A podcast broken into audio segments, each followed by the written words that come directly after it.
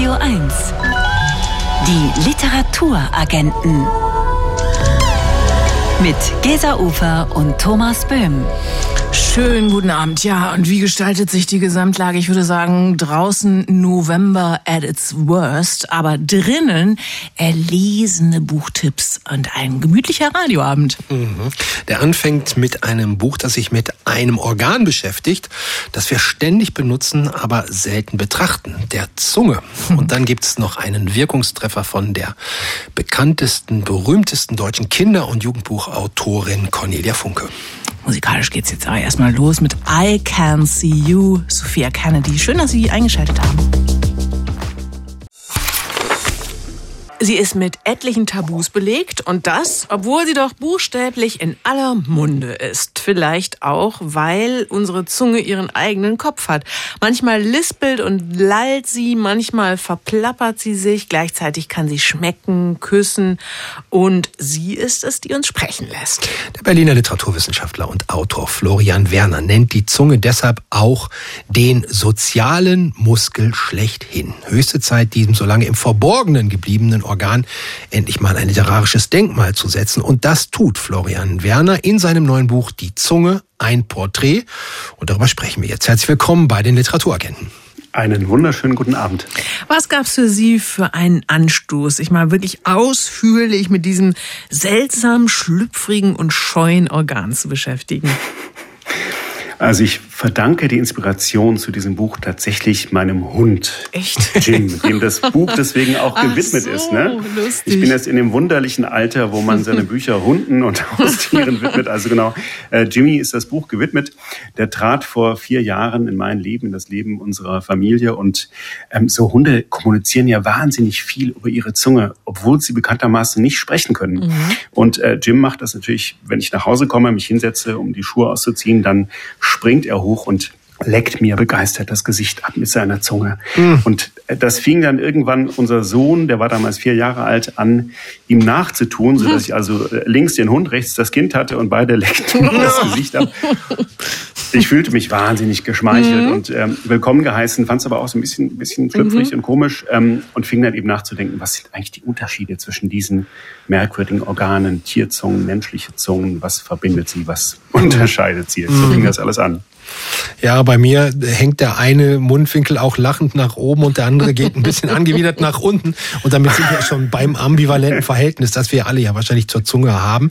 Die ist ja ähm, seltsam suspekt, wenigstens äh, wenn wir nicht gerade zum Zungenkuss ausholen, auf den werden wir dann später nochmal zu sprechen kommen. Woher rührt eigentlich unser seltsamer Ekel gegenüber der Zunge?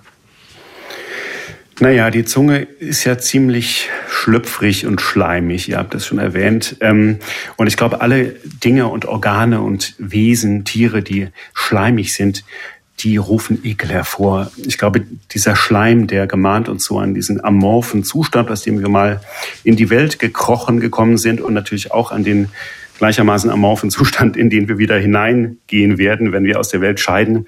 Nacktschnecken und Zungen, die sind sicher etwas ähnlich, ne? die, die gemahnen uns an unsere Sterblichkeit. Ich glaube, darüber hinaus hat die Zunge auch so eine ontologische Schlüpfrigkeit. Eine wissen nicht ontologische? Genau. Eine ontologische Ja. Schlüpfrigkeit, genau, also der, der Seinszustand dieses Wesens, dieses Organs ist irgendwie unklar. Ist es ein inneres Organ, das sich im Körper befindet, oder ist es eine Extremität, also ein Körperteil, das sich außen befindet? Sie ist irgendwie beides. Sie kann diese Körpergrenze immer wieder überwinden, rausgestreckt werden, wieder reingezogen werden. Und das ist irgendwie suspekt und eben ein bisschen ekelhaft. Ja, apropos rausstrecken. Ähm, es gibt ein Kapitel, da widmen Sie sich so schön dem Zunge zeigen. Und da ist äh, diese schöne Formulierung, dass Sender und Empfänger sich in diesem Moment in einem wechselseitigen Beschämungsverhältnis äh, befinden und miteinander verbunden sind. Zunge zeigen geht enorm schnell und hat doch eine kolossal große Wirkung und ist wahrscheinlich auch deshalb so bei äh, Kindern beliebt. Aber Ausnahmen bestätigen die Regel. Es gibt zum Beispiel dieses berühmte Albert Einstein-Zungenfoto. Was will uns eigentlich das Physikgenie damit sagen, mit diesem Zunge rausstrecken? Genau, dieses ikonische Foto von Einstein ist entstanden am 72. Geburtstag von Einstein. Das war in Princeton damals 1951. Ähm, er wurde den ganzen Tag belagert von Fotografen, die eben noch ein weiteres Foto, noch ein Foto von diesem Physikgenie machen wollten. Irgendwann hatte er genug, saß schon im Auto und dann kam Arthur Sassy, also ein Fotograf, nochmal an, ein Paparazzo muss man fast sagen und wollte noch ein Foto machen und dann machte er eben diese finale Geste und streckte wie so ein kleines Kind die Zunge raus. Und der Rest ist Geschichte. Ne? Hm. Heute auf jedem T-Shirt und mhm. Aufkleber und mhm. Teetassen drauf. Was ganz schön ist, also es war wirklich eben so eine kitschige Geste, so wirklich, ja, leck mich, mhm. ähm, hört endlich auf. Ähm, Einstein hat das später nochmal in einem kleinen Gedicht eben zusammengefasst, seine Geste. Hast du's zu tun, jedoch mit Toren ist jedes kluge Wort verloren. In solchem Fall, wie ihr entdeckt, habe ich die Zungen herausgestreckt. Super. Also man muss sagen, er war als Physiker vielleicht doch besser als als Lyriker. ähm, aber es ist doch sehr schön, dass mhm. er wusste, man muss das irgendwie noch erklären, diese Geste.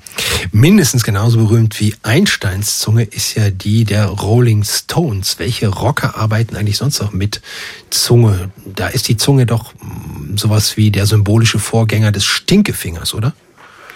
Ja, man könnte vielleicht sogar sagen, fast gleichbedeutend mit dem Stinkefinger. Also es sind ja beides so phallische Gesten. Man hat so ein singuläres Organ, das man eben wirklich nur einmal hat und das wird eben rausgestreckt. Das hat eben sowas wirklich was Phallisches.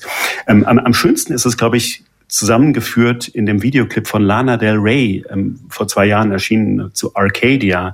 Sehr schöner Song und da am Schluss, sehr prägnant, guckt sie in die Kamera und streckt erst die Zunge raus und steckt dann beide Stinkefinger dem Betrachter oder der Betrachterin entgegen. Und da merkt man schon, es ist eigentlich die gleichste, nur die eine ist so ein bisschen schlechter beleumundet als die andere. Ne? Also der Stinkefinger ist ein bisschen obszöner. Mhm. Die Zunge, das, das lässt man eben auch einem Physik-Nobelpreisträger durchgehen oder ja. Lana Del Rey. Oder einem ähm, Kind. Ja. Mhm. ja, und dann gibt's zum Glück ähm, da muss natürlich noch vorkommen, den Zungenkuss.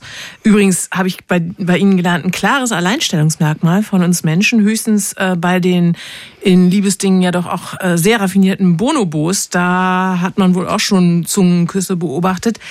Das ist ja was sehr Intimes, aber auch eben was sehr Exklusives. Und zum Beispiel bei Sexarbeiterinnen ist diese Dienstleistung normalerweise auch nicht im Menü enthalten. Was passiert da eigentlich, wenn zwei Menschen ihre Zungen in Kontakt treten lassen? Ja, interessant. Man denkt ja vielleicht so auf den ersten Blick, das hat so was Animalisches, Bestialisches, ne? also der Zungenkuss. Aber, aber es ist eben wirklich ein Vor, ein Privileg des Menschen. Ähm, und deswegen gibt es eben auch nicht nur den Zungenkuss, sondern so auch eine ganze Palette an Zungenkuss-Techniken, die ich versuche in dem Buch mal zu beschreiben.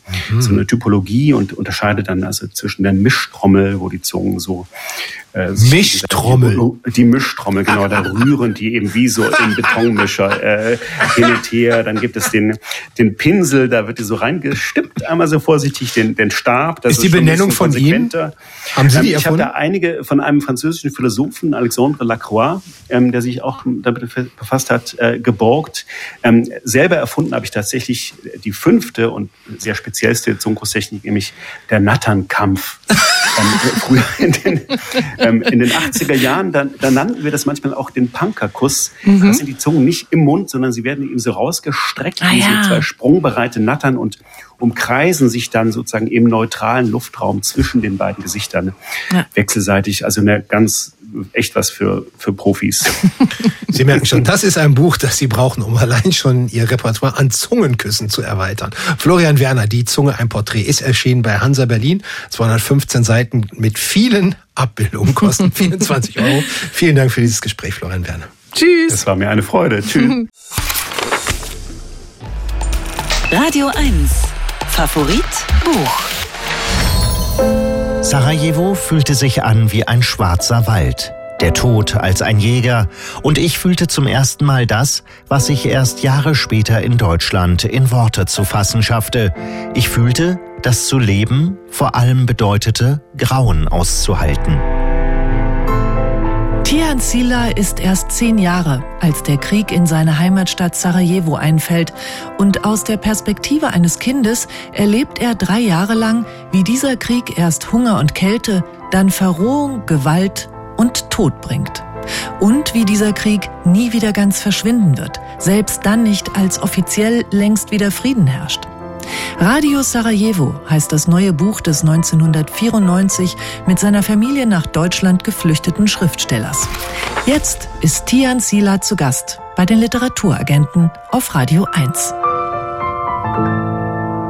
Schönen guten Abend. Guten Abend.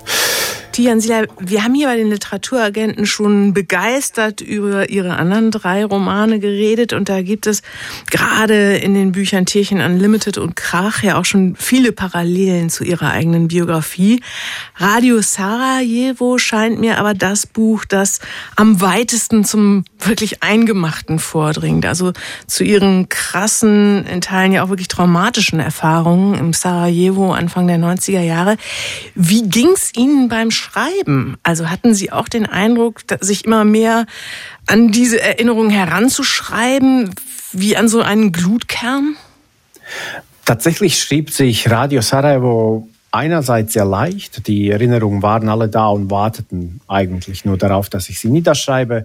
Äh, am komplexesten war die Entscheidung, wie man das am Ende aufbereitet, also so, dass es besonders gut lesbar ist, weil wenn man Erinnerungen einfach als Erinnerungen aufschreibt, sind das oft so Schleifen, in denen man sich bewegt und das ist ziemlich unlesbar.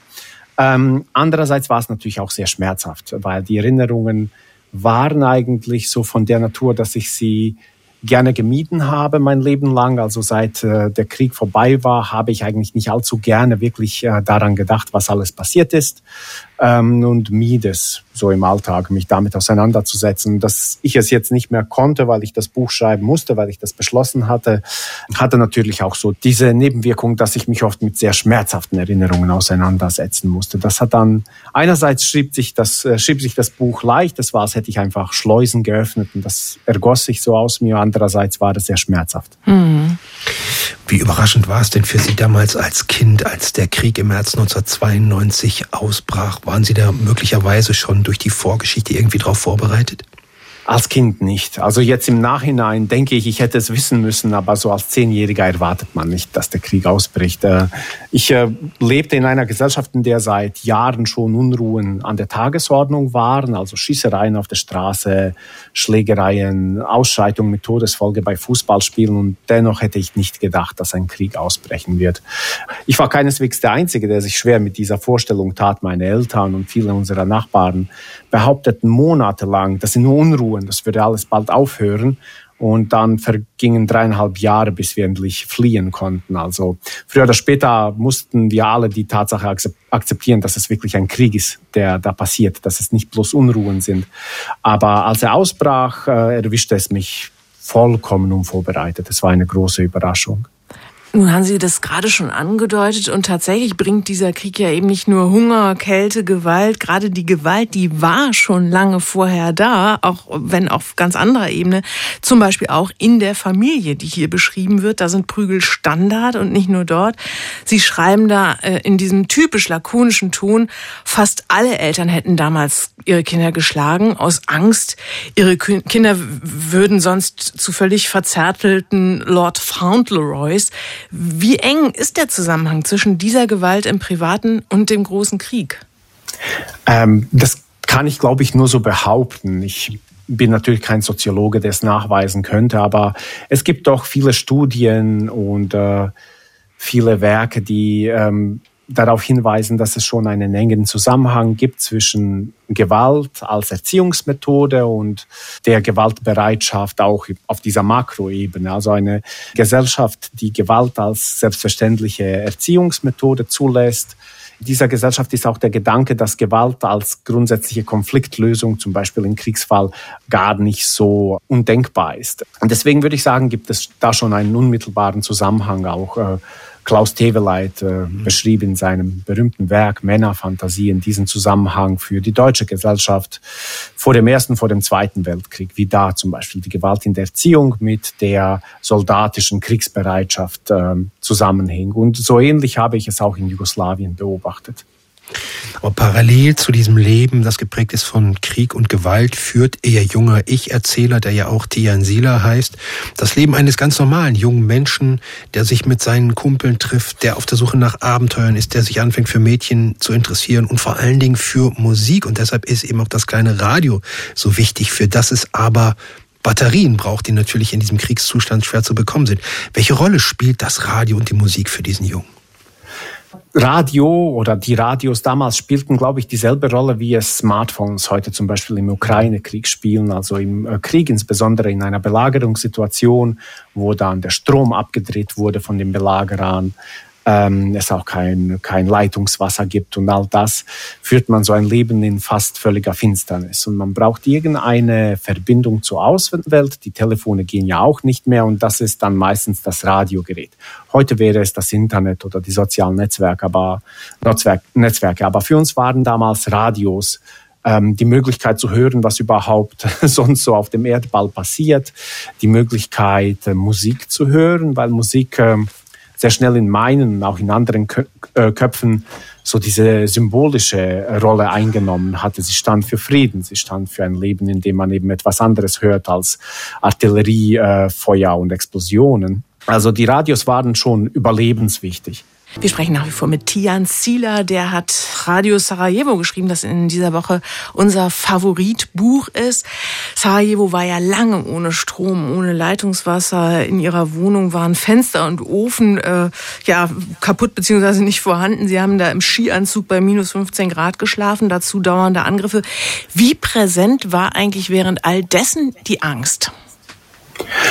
Allgegenwärtig war, war sie, würde ich sagen. Und zugleich ging mit dem Fortschritt des Kriegs so ein gewisser Abstumpfungsprozess einher. Das äh, bedeutete nicht, dass man keine Angst mehr empfand, aber die Angst war so ein äh, gedämpfter Dauerzustand, nicht wie zu Beginn des Kriegs diese ständige Panik vor dem, was als nächstes passiert.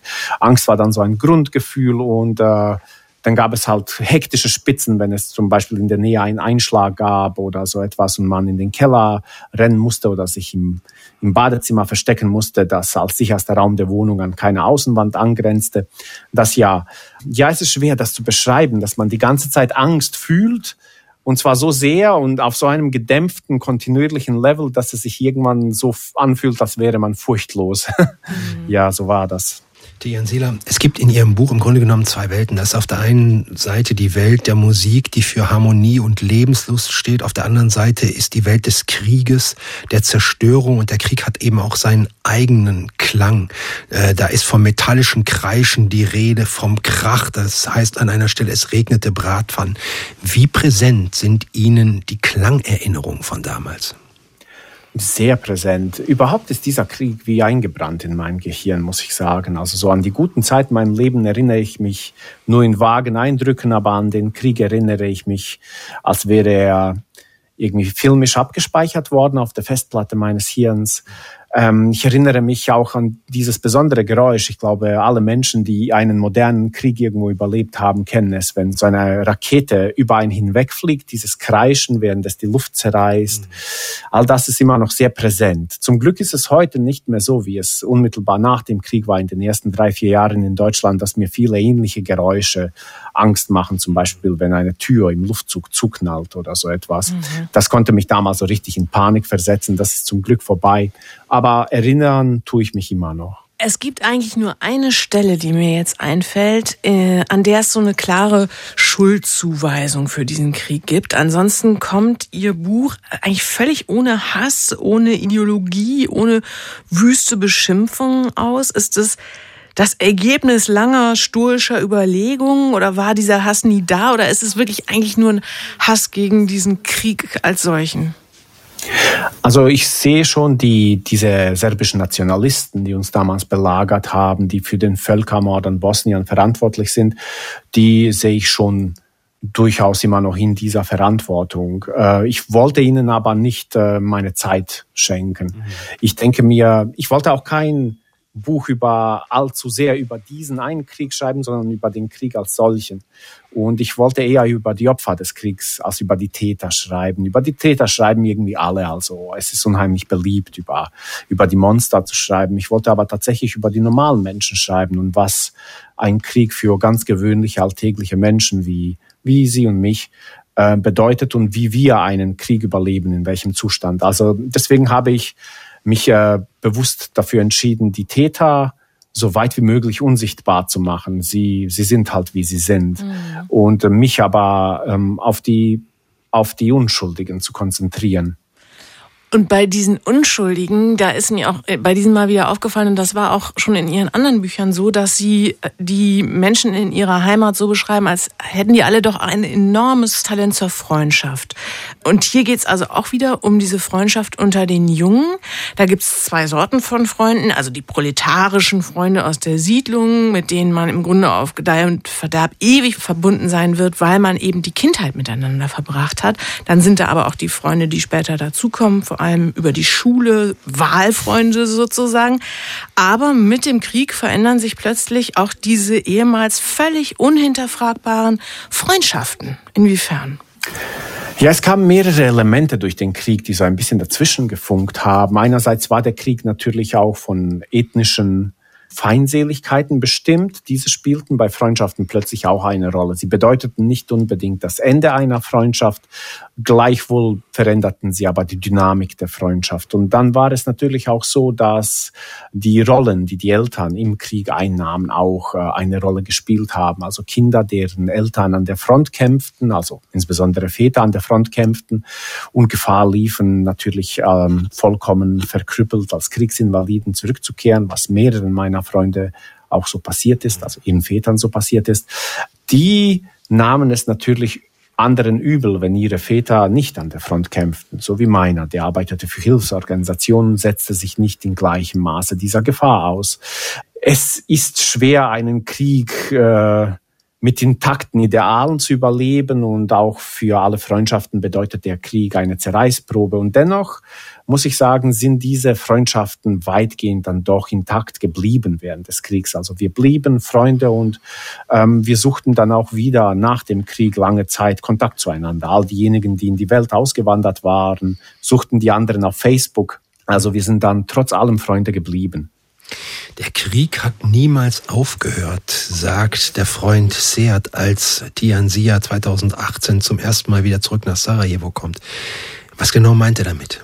Ja, er meint damit, dass natürlich, also der, der Krieg als Ereignis, der kann ein Ende finden. Irgendwann wird nicht mehr geschossen, aber das, was der Krieg äh, Menschen psychisch antut, das, äh, damit müssen sie ein Leben lang hadern. Äh, der Krieg hat äh, Folgen für Familien, für den Einzelnen, die sind schon wesentlich. Also ähm, wer einen Krieg überlebt hat, der denkt auch anders sein Leben lang äh, später. Der hat andere Ängste.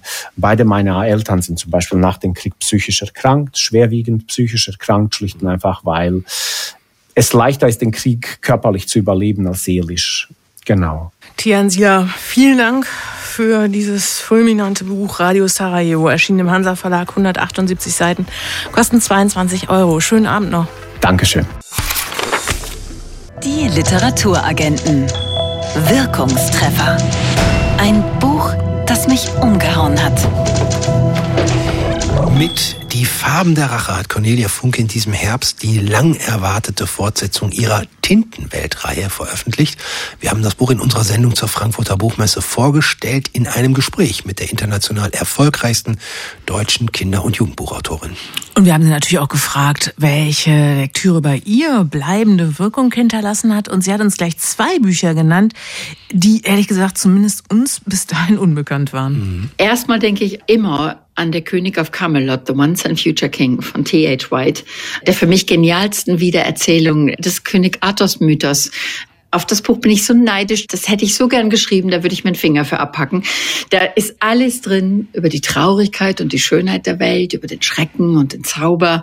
Das ist traurig und köstlich komisch. Also das ist das eine Buch für die Insel. Dann gibt es eins, das mich in den letzten Jahren unendlich und auf wirklich dramatische Weise zum Denken und Umdenken gebracht hat. Und das ist das Buch, ich kenne leider nur den englischen Titel, das heißt Sand Talk von Tyson Juncker Porter, einem australischen, auch Aborigine-stämmigen Autor, äh, das wirklich so viel von dem, was ich so denke, dass ich das denke, in Frage gestellt hat, dass ich dem Autor dafür sehr, sehr dankbar bin. Wenn Sie das Buch lesen wollen, für das Cornelia Funke sich einen Finger abhacken hm. würde, das ist T.H. White, Der König auf Camelot, Deutsch von Rudolf Rocholl und H.C. Artmann, mhm. dem legendären Dichter der Wiener Gruppe, erschien bei Klett-Cotta, 784 Seiten, kosten 18 Euro. Und das andere Buch, das mich auch sehr neugierig gemacht hat und das Cornelia Funke so nachhaltig beschäftigt hat, das gibt's auch in deutscher Übersetzung, nämlich Tyson Juncker Porta mit Y, Sand Talk, das Wissen der Aborigines und die Krisen der modernen Welt ins Deutsche übersetzt von Dirk Höfer, erschienen bei Mattes und Seitz, 286 Seiten, kosten 26 Euro, nee, 28. Radio 1. Die Literaturagenten mit Gesa Ufer und Thomas Böhm. So sieht's aus. Willkommen zur zweiten Stunde. Sie haben es ja gerade in den Nachrichten gehört. Die diesjährigen Bremer Literaturpreise gehen an Theresa Preauer und Katharina Mewissen. Beide Bücher wurden hier in der Sendung von unseren lesenden Autorinnen und Autoren vorgestellt. Umso Aha. gespannter sind wir, welches Buch uns Annette Gröschner gleich vorstellen wird. Außerdem kriegen wir auch noch gleich Live-Besuch von Thorsten Schulz, der nämlich in seiner Funktion als Drehbuchprofessor Werbung für eine ganz tolle Veranstaltung machen wird. Hier kommt jetzt aber erstmal Musik von MGMT Mother Nature. Radio 1. Die Literaturagenten. Autorinnen sind auch nur Leserinnen. Haben Sie das Bild von Edward Hopper Nighthawks vor Augen? Diese nächtliche Bar mit einsamen Gestalten. Und wissen Sie noch, wie viele Frauen auf dem Bild zu sehen sind? Vor allem, wie viele Frauen allein in der Bar sind? Hm. Die Autorin und Journalistin Nu Zucker, die hat einen Essay über weibliche Nighthawks geschrieben mit dem Titel Eine Frau geht einen trinken alleine. Unsere lesende Autorin Annette Gröschner hat für uns diesen Text gelesen, der in der Reihe Maro-Hefte erschienen ist. Und jetzt ist Annette in der Leitung. Hallo, guten Abend. Hallo, guten Abend. Oh, du bist aber leise. Kriegen wir dich noch lauter? Mach mal. Hallo, Annette. Ja. Oh, das tatsächlich. Ich bin gar nicht in einer Bar. du bist nicht mal in der Bar. Ja, ich nicht hab, mal in der Bar. Nee, aber tatsächlich ist es so, äh, tatsächlich ist es so, bei allen Versuchen, dich lauter zu kriegen, klappt das nicht. Dann würde ich sagen. Du kannst ja mal anfangen zu sprechen, Thomas, und ich versuche auch mal mein Glück am Pult. Ja. Nee, ich würde sagen, wir machen folgendes: Wir spielen eine Musik und dann rufen wir dich nochmal an. Ja? Ganz kurz dran bleiben. Alles klar.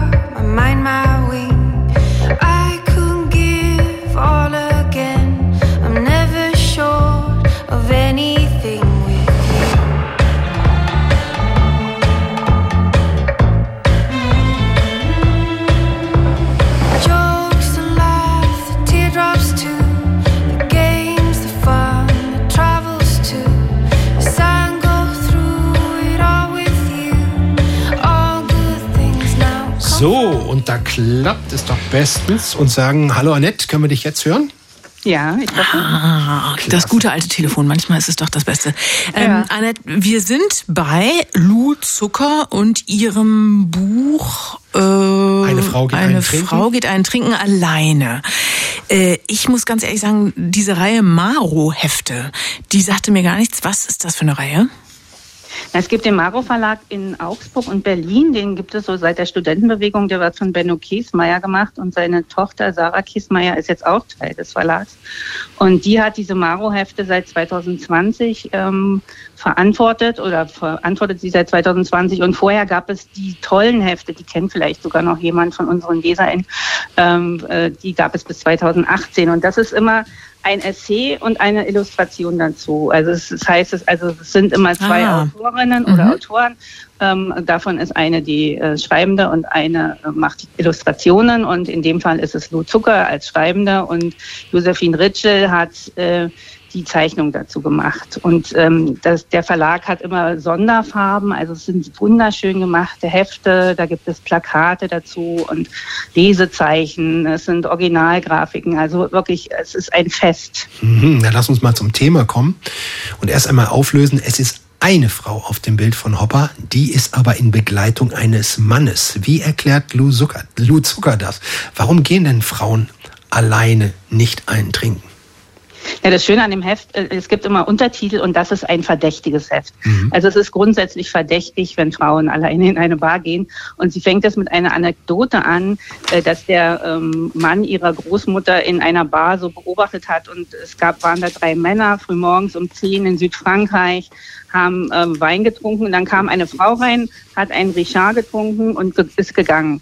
Und dann gibt es das Zitat, die Männer, hast du die gesehen? Kommt hier, die, Männer, hast du die gesehen? Kommt hier rein und bestellt sich ein Ricard, Alkohol, früh am Morgen.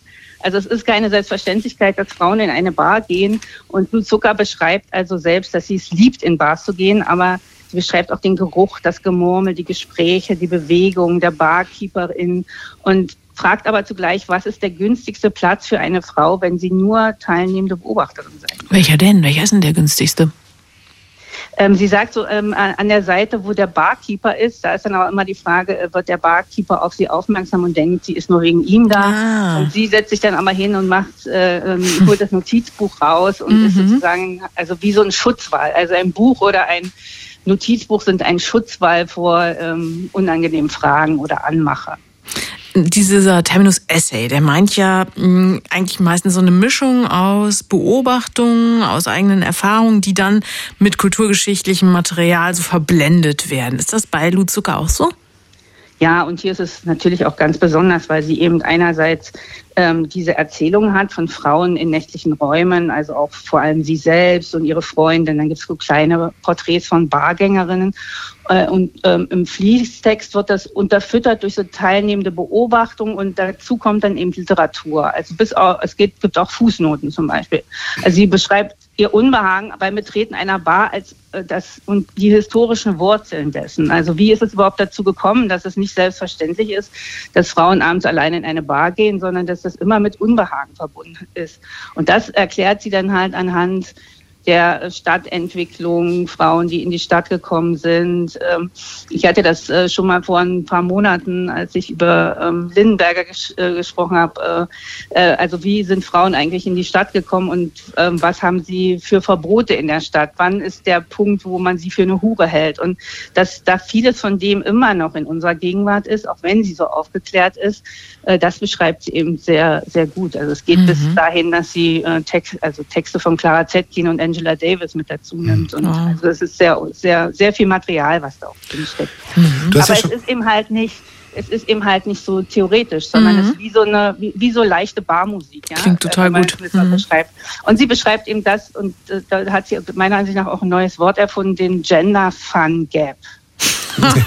Sehr gut. Super Ja. Wort. Mhm. Ähm, aber es ist ja nicht alles nur Fun. Lou Zucker schreibt ja auch über ihren Großvater, der war Italiener, ging schon tagsüber gerne in seine Bar, um da allein einzutrinken und endete als Alkoholiker. Ist das sowas wie ein Warnschild im Buch im Sinne von allein trinken macht süchtig? Na, ich wage jetzt mal eine These, dass Alleintrinken zu Hause viel gefährlicher ist Mhm. als in der Bar. Und in der Bar kann man sich ja auch immer noch in so einen Virgin-Drink mixen lassen, also wo gar kein Alkohol drin ist. Ähm, es, also diese Maro-Hefte sind keine Broschüren für Gesundheitspolitik. Also es gibt auch Hefte wie äh, das Jungfernhäutchen gibt es nicht oder Verteidigung der Traurigkeit, aber es geht eben wirklich äh, ähm, im ersten als erstes um die Kulturgeschichte, um äh, Kultur, ums Mhm. Schreiben, um, um Sprache und ähm, es, aber äh, es ist so, dass äh, sie auch den Alkoholatlas der Krebshilfe zitiert und ähm, und eben auch sagt, dass es eben immer noch was anderes ist, wenn es äh, wenn's männliche trinkende Schriftsteller gibt ähm, als eine Trinkerin, äh, die schreibt. Ja, also dass das schon immer noch ein Unterschied ist und ähm, ja. Ähm, du hast ja schon einige genannt, aber gibt es darüber hinaus wirklich noch so Erkenntnisse, die dir bappen bleiben werden? Naja, ich bin ja zu dem Buch überhaupt äh, auf das Buch gestoßen, weil ich Flanierliteratur gesucht habe, die ich noch nicht kenne, ja, weil es hat mich einfach interessiert, äh, dieses Flanieren, was gibt es da eigentlich für eine Bandbreite von Literatur? Und das ist natürlich diese genuin bürgerliche Men männliche Tätigkeit, wo man mit der Schildkröte durchs nächtliche Paris geht, mhm. so als, als das Klischee. Aber bei Frauen gibt es halt immer einen Grund, auf die Straße zu gehen. Ja, also man muss wenigstens eine Gans unterm Arm haben äh, im 18. Jahrhundert und heute muss man auch irgendwas zu tun haben. Also äh, und sie macht so ein Plädoyer auch für das Konzept einer Bar als Gemeinschaft ohne Einladung äh, für alle so eine Art safer Space. Und da kommt auch für mich wieder die Illustration hinein, nur kurz, weil ich das eigentlich mhm. auch, weil ich das auch wichtig finde, weil das wirklich beides zusammengehört. Die Josephine Ritschel macht halt am Anfang ein Bild, was an Hopper erinnert, wo eine einzelne Frau in so einer runden gläsernen Bar sitzt. Und wenn man dann das Plakat aufmacht, hat man den gleichen Barraum. Da sind aber, ich habe es gezählt, 20 Personen und davon sind vielleicht so sieben männlich gelesen. Und das ist so eine ähm, also sie nimmt diesen Hopper auf und spinnt ihn weiter. Cool. Und das ist für mich auch das Tolle, dass es eben nicht illustriert nur den Text, sondern dass es nochmal so eine ganz eigene Geschichte ist, die sich nur über diese Zeichnung ergibt. Mhm. So, jetzt musst du deine Rezension zum Ende spinnen in ein Kurzurteil für, beinahe hätte ich gesagt, das Etikett für den Buchaufkleber. Für Frauen, die gern alleine in die Bar gehen und nur von Kunst und kluge Gedanken liebenden Menschen beim Lesen angesprochen werden wollen. Ein bisschen länglich, nicht? Für so ein Blurb. Aber lassen wir durchgehen, liebe Annette. Ich merke mir auf jeden Fall und lasse direkt in meinen aktiven Wortschatz übergehen das Wort Gender Fun Gap. Lou Zucker. Eine Frau geht einen trinken alleine. Ist im Maro Verlag erschienen. Das Bändchen umfasst 36 Seiten. Dazu gibt es ein Poster und eben diese Originalgrafik von Josephine Rietschel. Und das Ganze kostet kostet 16 Euro. Vielen Dank für den Tipp. Bis bald. Danke. Tschüss. tschüss. Radio 1. Reine Poesie. Der Gedichtband des Monats. Unser Gedichtband des Monats November ist Steine und Erden des in Berlin lebenden Lyrikers Jan Wagner. Dessen Gedichte wenden sich oft alltäglichen Dingen zu, um ihnen poetische Momente abzugewinnen. Zugleich bedient sich Jan Wagner einer großen Vielfalt traditioneller Gedichtform. Eine davon erläutert er uns jetzt, bevor er für uns das Gedicht ein Gedicht aus Steine und Erden liest. Es gibt eine Form, die man vor allen Dingen aus dem persischen Raum kennt, die Gazele oder Gazal, die mit der Wiederholung spielt. Es gibt ein einziges Reimwort, das in den ersten beiden Zeilen etabliert wird und dann in jeder folgenden zweiten Zeile wiederholt wird, immer am Zeilenende stehend. Das heißt, es ist eine Form, die mit der Wiederholung spielt und man braucht ein Wort, das so oft wiederholt werden soll. Das folgende Gedicht ist eine Hommage an die Krähe. Ähm, deswegen muss dieses Wort oft wiederholt werden und gleichzeitig ein Gedicht äh, für einen Freund, dem die Krähe am Herzen lag. Krähen Gazele. Seit dem Tod des Freundes sah Krähen, wohin er sah. Schon vorher waren Krähen geschehen, aber nicht wie jetzt. Sobald er heraustrat aus der Kirche, saßen Krähen auf Schildern, schwärzten die Verteilerkästen, umschatteten den Bus, ein wahres Krähengeleit zur Stadt hinaus. Wie Dirigenten befrackt, die eine für Solisten Krähen und Krähenchor gesetzte Partitur studierten, hinkten, hüpften eine Krähenquadrille hinter ihm. Das Hausverbot beim Bäcker, als er eingehüllt in Krähen um Brot bat auf der Parkbank, gestenreich, wie eine Witwe auf Sizilien, Krähen als Ärmel. Er vergaß die Wörter Laken und Schneefall, Milch und Meerrettich und Krähen, bewegte sich als Blackout durch die Straßen, als Wirbel, biblisch düster, als ein Krähentornado, schwarzer Kreisel, schlief verdunkelt, wie eine Stadt im Krieg, geweckt von Krähen, noch vor dem Tag. Er würde sich entscheiden. Er würde sich entscheiden, mit den krähenden Hähnen aufzustehen, fortzugehen um sich als Burgruine unter Krähen an einen Hang zu kauern, um als Herbst fällt, zu liegen und ein Ort der Rast den Krähen. Krähengasile von Jan Wagner aus unserem Radio 1 Gedichtband des Monats. Und das ist Jan Wagner Steine und Erden, erschienen bei Hansa Berlin, 112 Seiten, kosten 22 Euro. Steffen Kopetzky vermag es, wie kein anderer deutschsprachiger Gegenwartsautor, akribisch recherchierte historische Fakten mit höchster Unterhaltsamkeit zu verbinden. Das mhm. schrieb ein Kritikerkollege von uns über Damenopfer, den neuen Roman von Steffen Kopetzky. Und Thomas, du hast den diesmal mhm. gelesen, mitgebracht.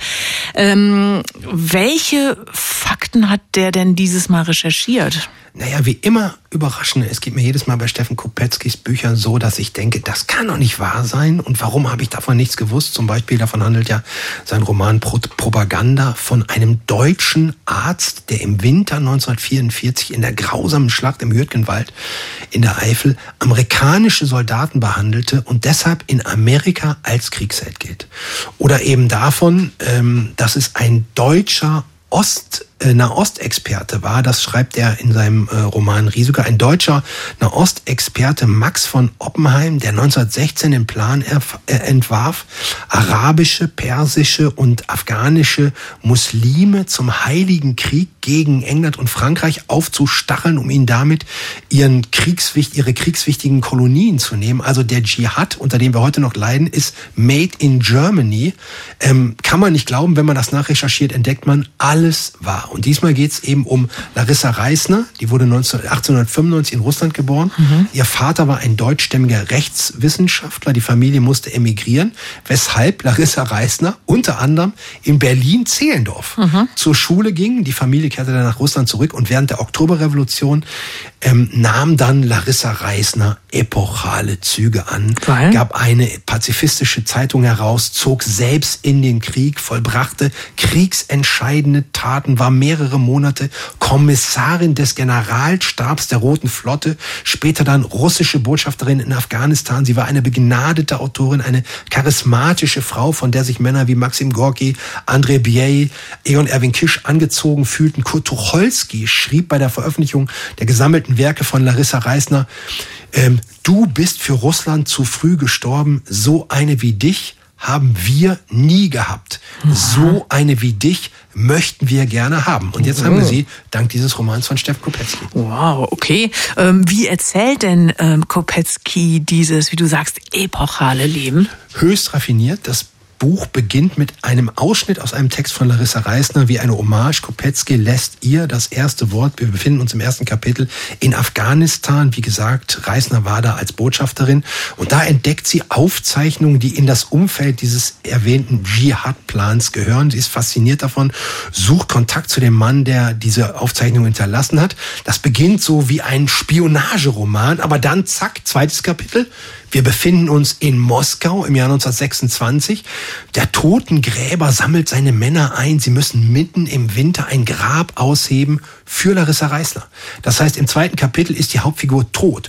Und der Ton dieses Kapitel ist wie der eines großen russischen Romans. Da wird die Atmosphäre in der Stadt vor dem Sonnenaufgang beschrieben. Die Figuren unterhalten sich über große philosophische Fragen. Und so geht's dann weiter. Jedes Kapitel hat einen eigenen Ton, eine eigene Erzählweise. Kopetzky versucht also die Vielseitigkeit dieser Frau abzubilden durch ein ungemein facettenreiches Erzählen.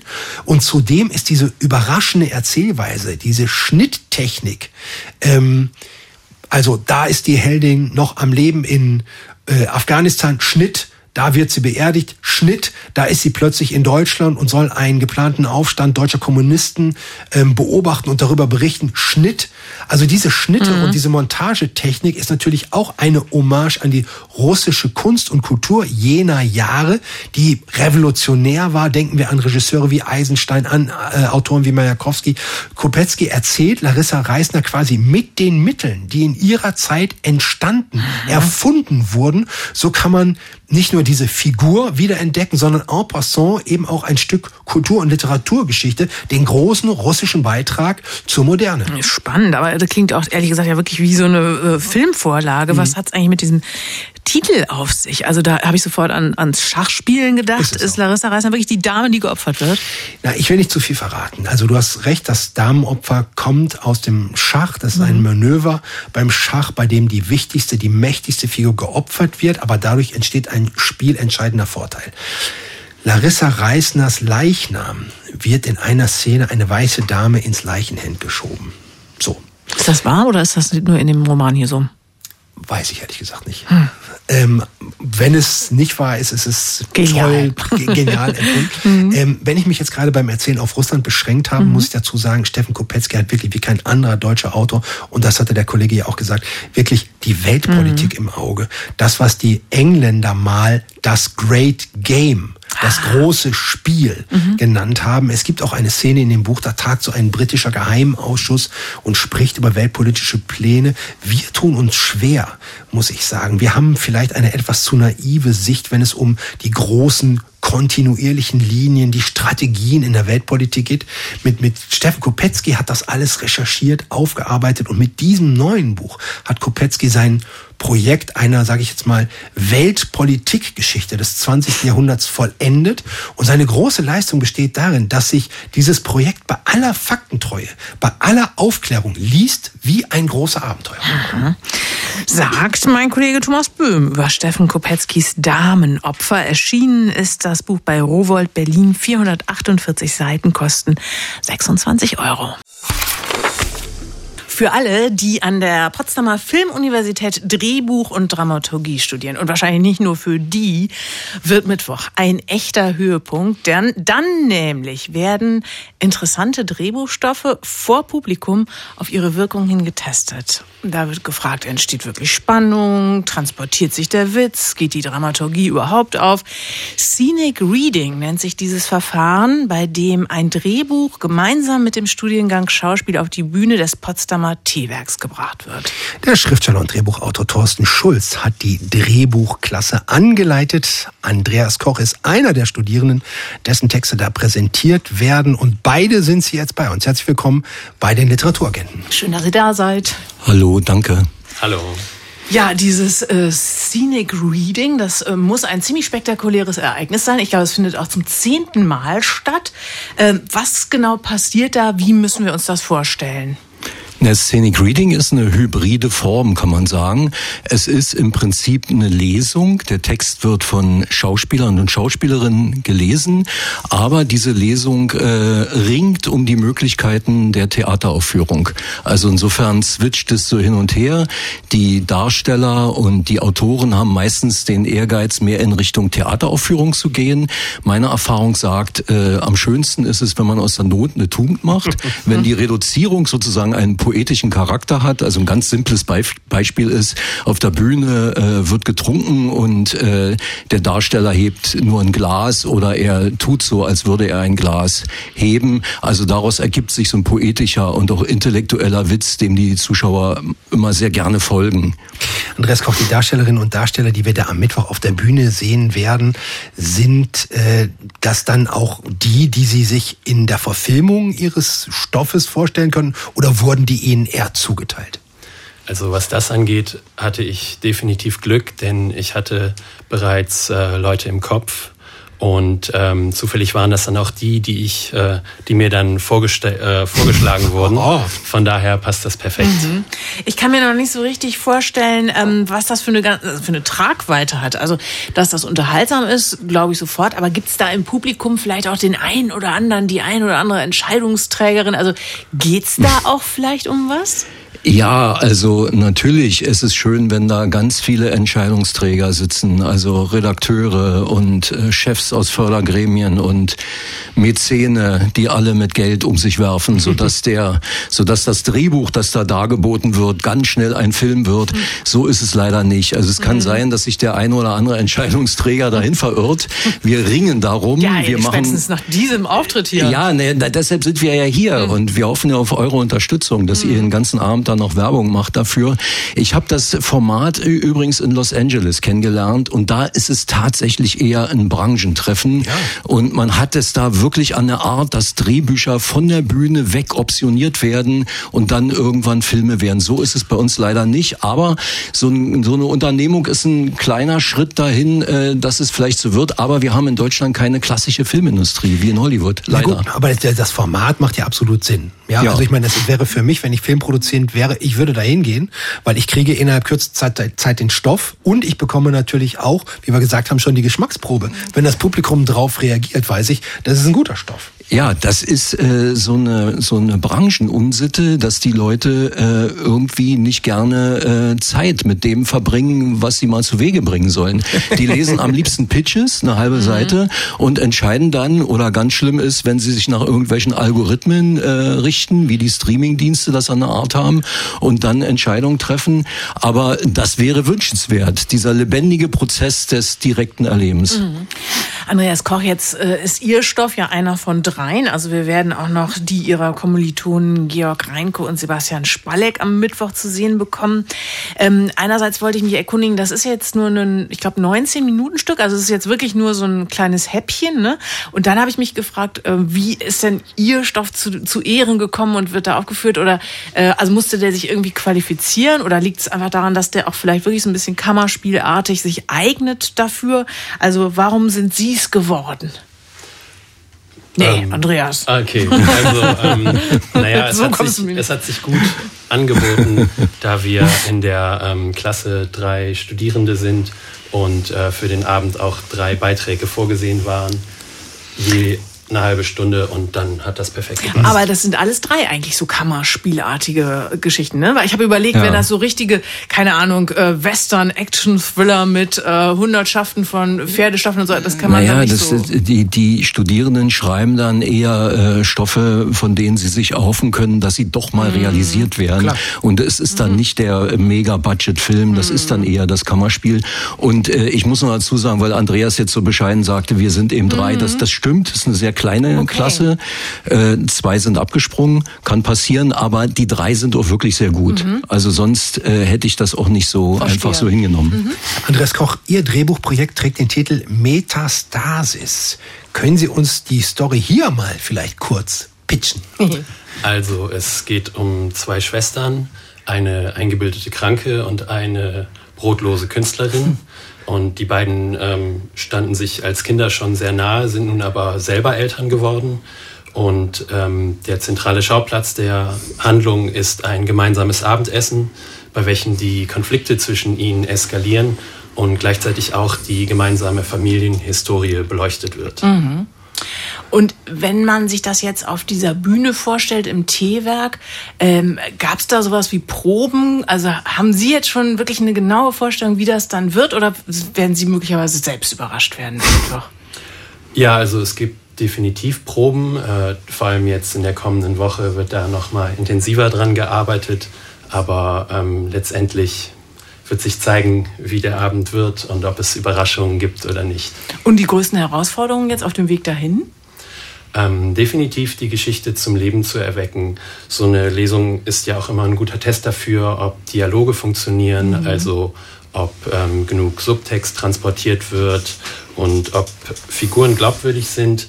Aber ähm, mit äh, Muriel Leinauer, Vega Fenske und Noah Tonia habe ich einen super Cast. Yes. Von daher mache ich mir da keine Gedanken drüber. Sehr gut. Thorsten Schulz, Sie haben ja vorhin schon gesagt, es gibt in Deutschland nicht so eine Filmindustrie wie in Hollywood. Worum ich ja die Filmleute beneide, ist das Handwerk des Drehbuchschreibens. Ist ja wirklich aufgefächert. Es gibt viele Bücher, es gibt äh, große Theorien, was die Theorie, äh, große Theorien, was die Dramaturgie angibt. Es äh, gibt ähm, Abhandlungen darüber, wann Wendepunkte zu setzen sind. Es gibt solche Ideen wie Heldenreise, Spannungsaufbau und so weiter und so weiter. Wie sklavisch müssen sich den Studierenden an diese Gerüste halten, damit ein Drehbuch gut wird?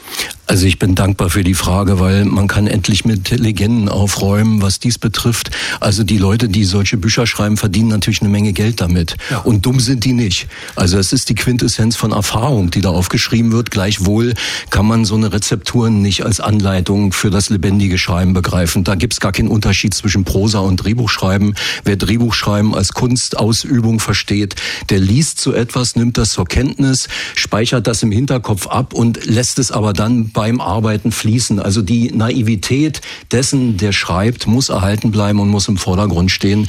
Und so viel muss man in, an allererster Linie den Studierenden beibringen, ohne die Bücher jetzt vom Tisch mhm. zu fegen. Ja. Darf ich trotzdem nochmal nachfragen, weil ich das immer so berückend finde. Es gibt ja zum Beispiel auch diese Software, die einem dann also im Grunde schon souffliert, was jetzt als nächstes zu passieren hat. Äh, ich weiß leider nicht mehr, wie die heißen, da gibt es ja unterschiedliche. Das finde ich also erstmal so als Idee genial. Man kriegt da ja. wie so eine Art Gefäß und schreibt dann einfach nur da so rein. Geht das ja, auf? aber wenn das alles so gut ginge, dann gäbe es ja nur noch gute Filme. Ja, stimmt. Also ich denke gerade an den wunderbaren äh, Hollywood-Drehbuchautor William Goldman, der sagte, niemand weiß, wie es geht. Mhm. Und so ist es auch. Und man kriegt äh, allenfalls konfektioniertes Zeugs zusammen mhm. äh, und vielleicht das noch nicht mal selbst konfektioniertes zu schreiben, braucht äh, ein gewisses handwerkliches Vermögen eines Individuums. Also ich bin da eher skeptisch. Wir sind nicht skeptisch. Niemand weiß, wie es geht, aber wir wissen, wo es hingeht am nächsten Mittwoch, wenn Sie möchten, zum Scenic Reading im Potsdamer T-Werk in der Schiffbauergasse 4e. Die Veranstaltung beginnt um 19.30 Uhr. Der Eintritt an der Abendkasse kostet 9 Euro. Im Vorverkauf gibt es 1 Euro günstiger. Wir bedanken uns für diesen Besuch an einem nassen Novemberabend bei Thorsten Sturz und Andreas Koch und wünschen viel Erfolg. Ja, toll, toll, toll. Vielen Dank, dass ihr hier wart. Tschüss. Danke. Danke. Tschüss. Ciao. Und äh, ja, wünschen Ihnen auch ansonsten noch einen schönen Restabend. Hier geht's gleich weiter mit der Kings Hour und Jürgen König. Und wir wissen auch schon ziemlich genau, was in der nächsten Woche bei den Literaturagenten passiert. Da haben wir unter anderem ein Interview mit der iranisch-amerikanischen Autorin Azar Nafisi, die mit ihrem Roman Lolita lesen in Teheran einen Weltbestseller geleistet hat, äh, ge, äh, gelandet ist. Und äh, wir landen jetzt auch. Ich glaube, es wird Zeit, hier rauszugehen. Haben Sie noch einen schönen Abend. Nedachi Usiri will ich noch bewerben. Der Bitte. wird auch zu hören sein nächstes Mal. Nedachi Usiri, einer der Kandidaten für den Buchpreis, stand auf der Shortlist mit seinem Buch Vater mal. Super Buch. Und wir werden auch sprechen. Schönen Abend.